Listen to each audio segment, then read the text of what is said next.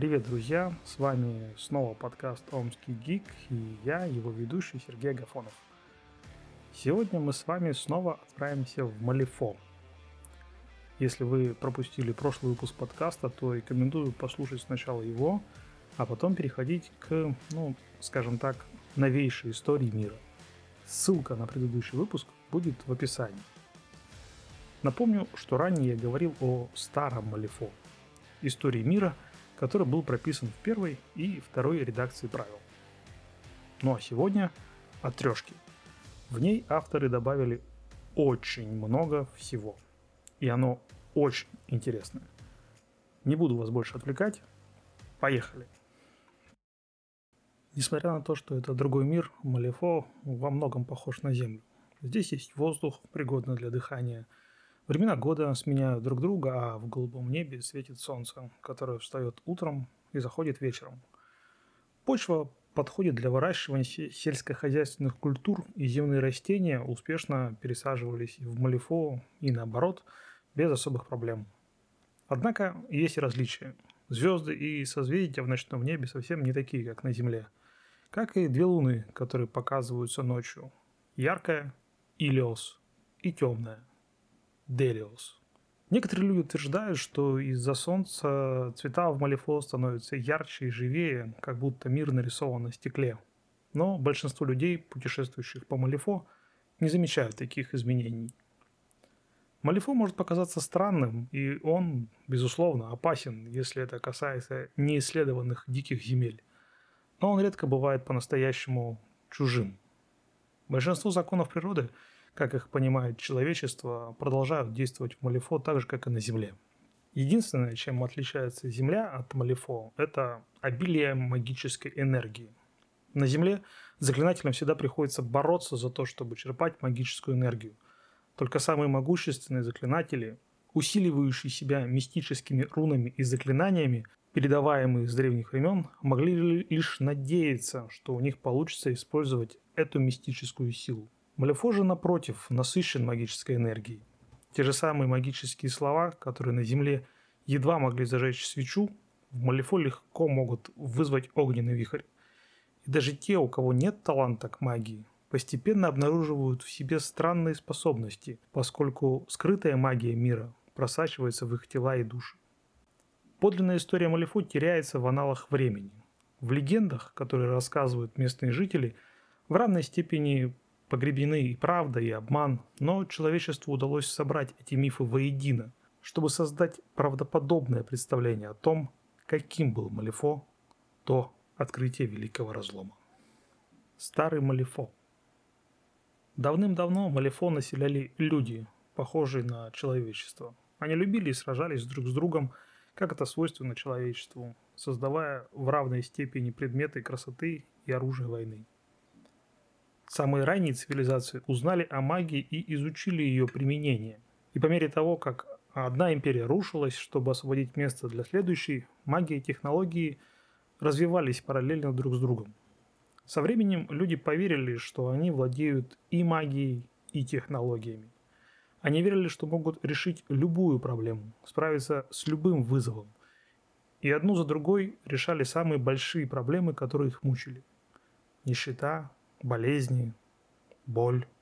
В конце концов, самые умные из них нашли способ жить вечно и открыли эру мира и процветания. Однако постепенно этим мечтателям наскучила их долгая жизнь, и они стали искать способы развлечься. Одни создавали захватывающий дух произведения искусства, расширяющий границы чувств. Другие собирали знания своего народа, чтобы свободно делиться ими со своими собратьями. Третьи глубоко погружались в доселе неизведанные сферы магии. Другие же изменяли свои тела и тела окружающих их людей так, как им было приятно, создавая новые расы с помощью передовой науки и магических ритуалов. Войны тиранов. Горстка скучающих бессмертных обратила свое внимание на более темные занятия. Они находили опасные способы тратить время и осваивали их раз за разом. То, что для одних было захватывающим погружением в темные воды, для других стало стремительным, бездыханным погружением в разврат. Они находили в себе самые страшные извращения и самые ужасные желания. И, не зная границ, выплескивали их на своих собратьев. Они наслаждались причиняемыми ими страданиями и подвергали своих сородичей жестоким экспериментам и невыразимому садизму, просто ради собственного развлечения и назидания. Болезни и боль снова вернулись в Малифо. Опьяненные собственной силой, эти сущности отбрасывали свои смертные имена и души, как змеи сбрасывают шкуру, или, возможно, как мотыльки, выходящие из коконов. Они придумывали нарицательные имена для описания своих новых сущностей. Чума, облитерация, меридион, отчаяние. Но для тех, кто не вознесся, существовало только одно слово, чтобы описать то, чем они стали. Тираны. Эти тираны были настолько могущественны, что казались богами. Отчаявшись, жители Малифо исчерпали все имеющие силы, чтобы остановить тиранов. Они обратились к новой магии и исследовали технологии, которые раньше считались слишком опасными. Ужасные существа были созданы с помощью магических ритуалов и порождены в чанах с химикатами, чтобы быть выпущенными на тиранов в надежде использовать неизвестную слабость. Армии, подобных которым мир еще не знал, маршировали в тени ужасных, сокрушающих мир военных машин. Однако, несмотря на все попытки людей Малифо, ничто не могло противостоять силе магии тирана или его мастерству в науках. Огромные машины войны были сметены, как детские игрушки, а целые армии были уничтожены в мгновение. Сделка Титании. Когда казалось, что все потеряно, королева людей возродила надежду на победу. Титания собрала разрозненных воинов, мастеров и мистиков и рассказала им их о своих снах и о машине, которую она там видела. Машина, по ее словам, позволит ей использовать силу самой смерти, чтобы уничтожить тиранов раз и навсегда. Этот проблеск надежды был всем, что нужно выжившим, и они направили все свои усилия на создание устройства Китеры. Но Титания предала тех, кто ей доверился. Китера была разработана не для управления силой смерти, а для того, чтобы впустить в Малифо олицетворение самой смерти – могильный дух. Китера была пространственным порталом. Как только портал был открыт, могильный дух выполнил свою часть сделки, наделив частью своей силы титаниум. Только тогда ее подданные наконец осознали весь масштаб темной сделки, которую Титания заключила с сущностью. Когда их королева направила силу могильного духа на тиранов, убивая их физические тела, Люди, построившие Китеру, отчаянно пытались исправить то, что было сделано. И хотя им не удалось закрыть портал, они помешали ему открыться еще сильнее. Развращающая некроматическая сила могильного духа просачивалась из устройства, но самой сущности не давала перейти на другую сторону и поглотить все живое в Малифо. В результате применения этой силы Титания погибла, но вместо того, чтобы умереть, она перешла в состояние небытия и превратилась в живой, ходячий труп. Она ожидала восхищения за победу над тиранами, но ее подданные увидели, что она едва не уничтожила весь мир и отвернулись от нее. До Титании нежити в Малифоне существовало, и ее бывшие подданные опасались, что казнь может освободить ее испорченную душу, превратив ее в гораздо большую угрозу. Вместо этого они изменили план Китеры и построили второе сооружение – Нетерру, которое должно было служить тюрьмой для Титании и тех членов ее двора, которые все еще и были верны. Считалось, что Нетер будет сдерживать ее всегда. Великая связь. В течение десятилетий, последовавших за окончанием войны тиранов, выжившие постепенно начали понимать, что тираны не были полностью побеждены. Их физические формы были разрушены, но их души выдержали нападение Титании и оставались в эфире в виде призраков своих прежних сущностей.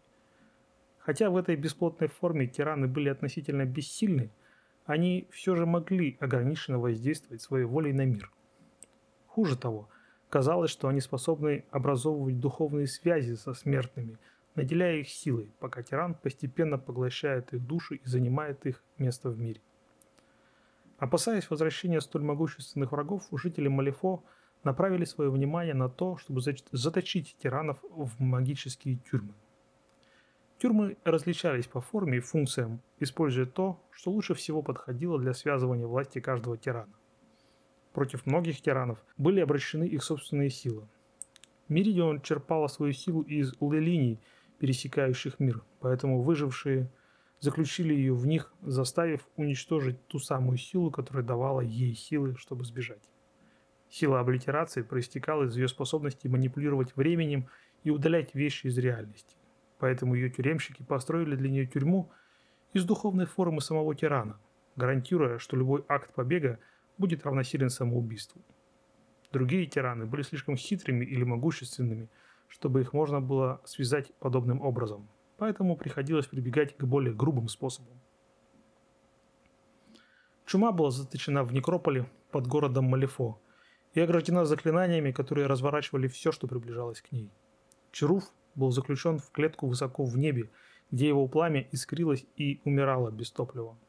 А отчаяние было запечатано внутри дьявольски хитрой коробки головоломки. Один за другим каждый из тиранов был заключен в тюрьмы, создаваемые из их собственной силы. Некоторые осознали происходящее и предпочли изгнать себя в другие сферы реальности. Например, кошмар сбежал в мир снов, а дракон разделил свою сущность пополам, оставив часть себя в Малифо, в то время как другая его часть переместилась через измерение в другой мир, на Землю. Переход между измерениями значительно ослабил как часть души дракона, так и барьер, отделявший Малифо от Земли. Хотя пройдут тысячелетия, прежде чем последствия этого ослабления будут ощутимы в полной мере. Искажение. Народ Малифо выиграл войну против тиранов и пленил их души. Но цена, которую они заплатили за свою победу, была тяжелой. Тираны использовали свою магию и науку, чтобы превратить разум и тела своих слуг и врагов в полезные инструменты, и теперь Чудовищные люди, выжившие после этих экспериментов, пытались найти свое место в мире. Некоторые из этих существ, такие как нефилимы, отвернулись от своих бывших хозяев и стали охотиться на тех, кто все еще служил тиранам. Другие обращались к тем фрагментам магии, которые им удалось собрать упавших тиранов, используя их для мутации своих форм в новые, которые их мстительные собратья не смогли бы распознать. Постепенно люди, пережившие войну, начали отдаляться друг от друга – великие города, места, которые так сильно ассоциировались с тиранами, были заброшены, поскольку люди переселились в пустоши. С каждым поколением ловушки цивилизации уходили все дальше, пока люди не превратились в племена из стаи. Выжившие, отвлеченные последствиями войны тиранов, не осознавали, что в их среде растет куда более коварная угроза. Устройство Китеры установило связь между Малифо и миром могильного духа, и его разложение – постепенно распространялась из портала наружу, преобразуя землю и отравляя разум тех, кто пережил войну. Те, кто поселился в наиболее пострадавших районах, снова обратились к магии тиранов, переделывая свои тела и формы, способные пережить распространяющуюся порчу. Проходили века, и с каждым поколением различные трансмутационные магии, над которыми работали люди, передавались их потомкам и потомкам их потомков, пока в конце концов Каждый из этих потомков не стал обдать способностью изменить свою физическую форму. Для многих эти изменения стали неизменной частью цикла роста, как, например, для нефилимов, которым для увеличения размеров требовалась красная кровь. Однако другие сохранили больший контроль над своими формами и научились менять свой облик по желанию. Скрытые пути. Дракон был первым существом, переместившимся из Малифона на Землю – но не последним. Трещина, вызванная его полетом, была нестабильной, и на протяжении веков между Землей и Малифо периодически открывались порталы, соединявшие два мира на короткое время. Упавшая звезда. 6000 лет до нашей эры. Половина дракона, которая была переброшена между измерениями, появилась на Земле возле горы Этна на острове Сицилия. Прибытие тирана вызвало мощный вулканический оползень, который вызвал мега-цунами, разрушивший восточное побережье Средиземного моря в Европе, Африке и Азии. Ослабленный путешествием между измерениями и попавший в ловушку мира с гораздо меньшей магической силой, чем в Малифо, дракон поселился в раскаленном сердце горы, чтобы медленно восстанавливать свои силы. В последующие годы жители близлежащего Крита поняли, что символы и изображения со змеиными узорами – наделены слабой целительной силой. и стали использовать их для охраны своих домов и исцеления больных. Путешествие на восток. 5400 лет до нашей эры. Следуя слухам и легендам, критская шаманка отправилась на Сицилию в надежде найти источник целительной силы, которая, по мнению ее народа, находилась в горе Этна. Ей удалось обнаружить призрачную форму тирана, который тут же захватил контроль над ней и заставил выполнять свою волю. Веря, что она была избрана богами, шаманка отправилась на восток, пока тиран вел ее от одной земли к другой, пожирая все крупицы силы, которые он мог найти, чтобы восстановить свои силы. Хотя под влиянием дракона тело шаманки оставалось сильным и молодым, в конце концов тело ее подвело, и она упала в реку, в местности, которая однажды станет Тибетом. Дракон к своему ужасу обнаружил, что не может отделить себя от трупа своего носителя, и прошли тысячелетия, пока тиран беспомощно боролся в своей клетке из воды и костей. Кровь крови моей. Пятисотый год до нашей эры. Во время охоты группа коренных американцев наткнулась на группу из шести аборигенов Малифо, в месте, которое однажды станет современным штатом Агая. Охотников смутили странный вид людей и непонятный язык, на котором они говорили, но они сжалились над беженцами и привели их в свой лагерь. Со временем аборигены Малифо выучили язык охотников и взяли себе супругов из племени, где в итоге родились первые дети, которые были порождением двух различных миров. Эти мужчины и женщины славились своим умением бегать с волками и летать с воронами. Дар, который они передали своим детям и внукам. Потомки этих первобытных охотников впоследствии разделились и пошли своими путями, распространяя свою пропитанную магией родословную среди коренных жителей Северной Америки. Способность менять форму и водиться с животными слабела с каждым последующим поколением, пока не стала лишь мифом и легендой. Но в каждом поколении оставалась горстка людей с более сильной связью со своим наследием. Живой лес – 220 год нашей эры. Вскоре после начала нового тысячелетия в глубине тропических лесов Амазонии открылся портал, который позволил небольшой группе духов растений, известной как валдгейсты, с любопытством пробраться на Землю. Духи растений, ничуть не обеспокоенные этим событием, начали исследовать свой новый дом и общаться с окружающими деревьями. На протяжении следующих тысячелетий число коренных племен, живущих рядом с тропическими лесами, заметно сократилось, поскольку духи деревьев и их потомство сражались с теми, кого они воспринимали как захватчиков своих земель.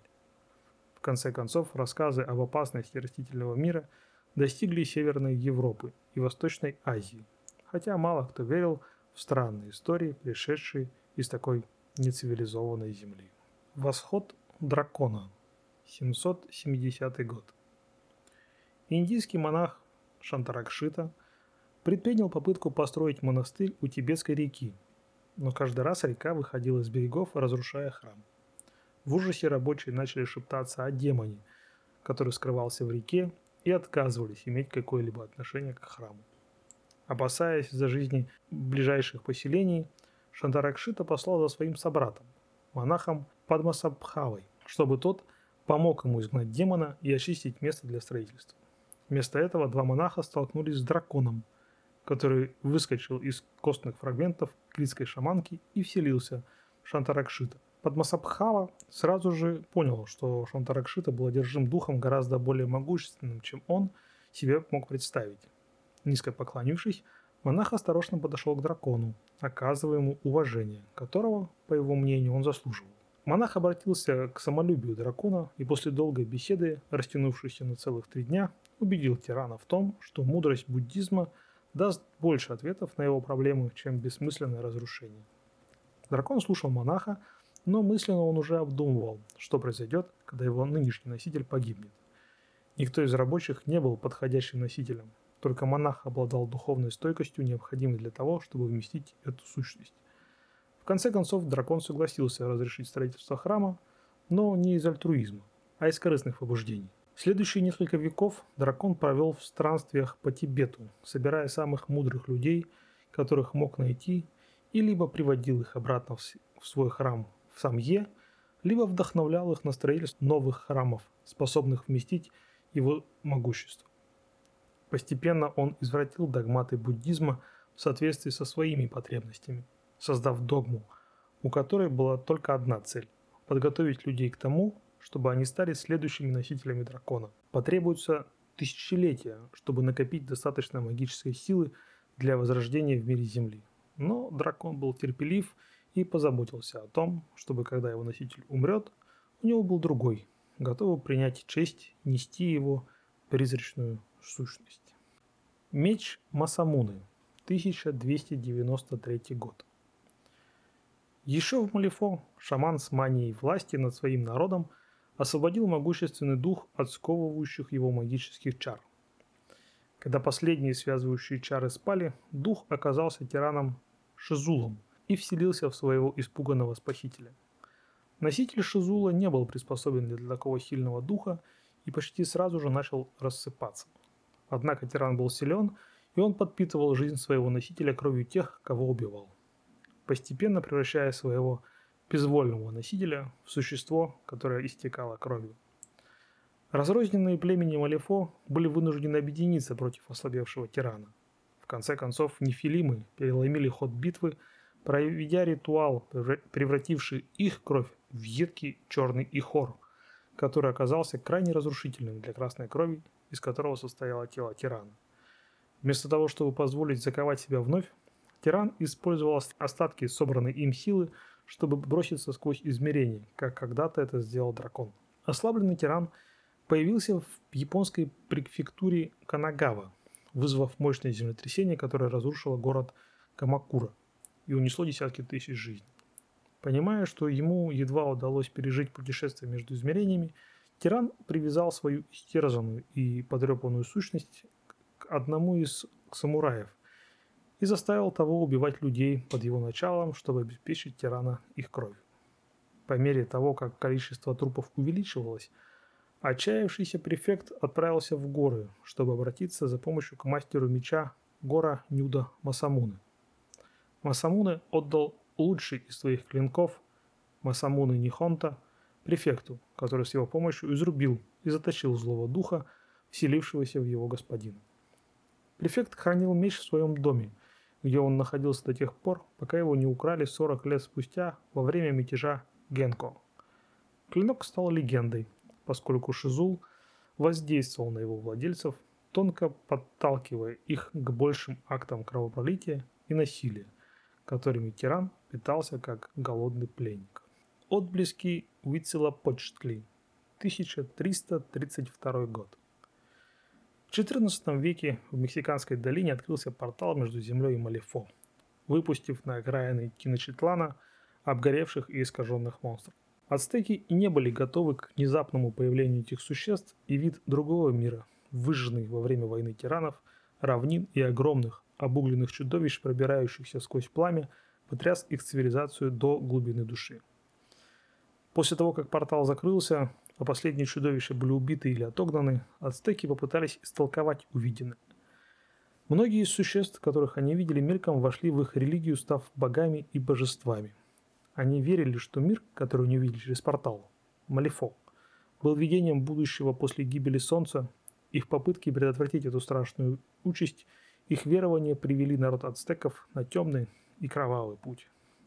Побуждаемые своими видениями, ацтеки становились все более воинственными и агрессивными. В течение следующих ста лет они стали доминировать в Мексиканской долине и ее окрестностях.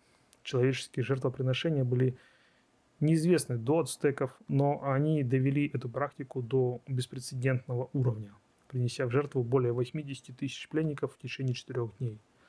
Это делалось с верой в то, что кровь и бьющиеся сердца жертв придадут их божеству солнца Уицелопочтли достаточно сил для продолжения борьбы с чудовищами, которые его преследовали.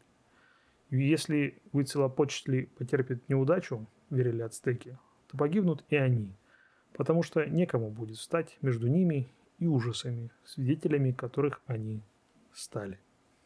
Ярость Харамантанги – 1575 год. В конце 16 века майори из Новой Зеландии стали свидетелями портала, открывшегося на высоте 100 футов над океаном. Из портала обрушился поток воды, который хлынул с неба, подобно водопаду, принеся на землю десятки диковинных рыб из Малифо. К несчастью, великий Харамантанги, древний и титанический морской зверь, который сражался вместе с Меридионом во время войны тиранов, также был выброшен в земной океан образовавшимся потоком. Харамантанги наводил ужас на жителей Новой Зеландии в течение 50 лет, пожирая маори всякий раз, когда они отправлялись на охоту или рыбалку. В конце концов, великое чудовище было побеждено благодаря усилиям сестер Нгаатору, двух женщин, которые намазались ядом и обманом заставили Хараматанги съесть себя. Яд не убил огромное чудовище, но ослабил Хараматанги настолько, что он погрузился в глубокий сон, что принесло мир народу Майори и закрепило за сестр Нгаатора статус хранительниц острова. Империя чудес. 1642 год. В 17 веке на востоке Африки, в стране Абассиния, открылся еще один портал. Никаких чудовищ из разлома между измерениями не вышло, и абиссинцы ради любопытства исследовали, казалось бы, пустынный новый мир и обнаружили тайник с камнями душ. Камни душ были доставлены через разлом в уверенности, что это обычные драгоценные камни. Но только после закрытия портала стали известны истинные свойства этих камней. Когда кто-то умирал рядом с камнем душ, драгоценный камень заряжался магической энергией, которую можно было использовать для заклинания невероятной силы. После этого Абиссиния стала известна как странное и мистическое место, жители которого обладали чудовищной магической силой. Однако со временем владельцы этих камней душ стали воевать друг с другом, и драгоценные камни, питавшие их невероятную силу, были постепенно утеряны или уничтожены. В конце концов, камней душ стало так мало, что мистическая репутация Абиссинии превратилась в легенду. И она стала просто еще одним государством, хотя с необычайно развитыми городами и странными традициями. Уф, друзья, вот такие вот истории. В следующем выпуске я расскажу вам про те события, которые произошли после открытия Великого Разлома. Частично вы уже знаете эту историю из прошлого выпуска, но там будет много нового и интересного. Спасибо, что дослушали до конца. Надеюсь, вам понравилось. До встречи в следующем выпуске.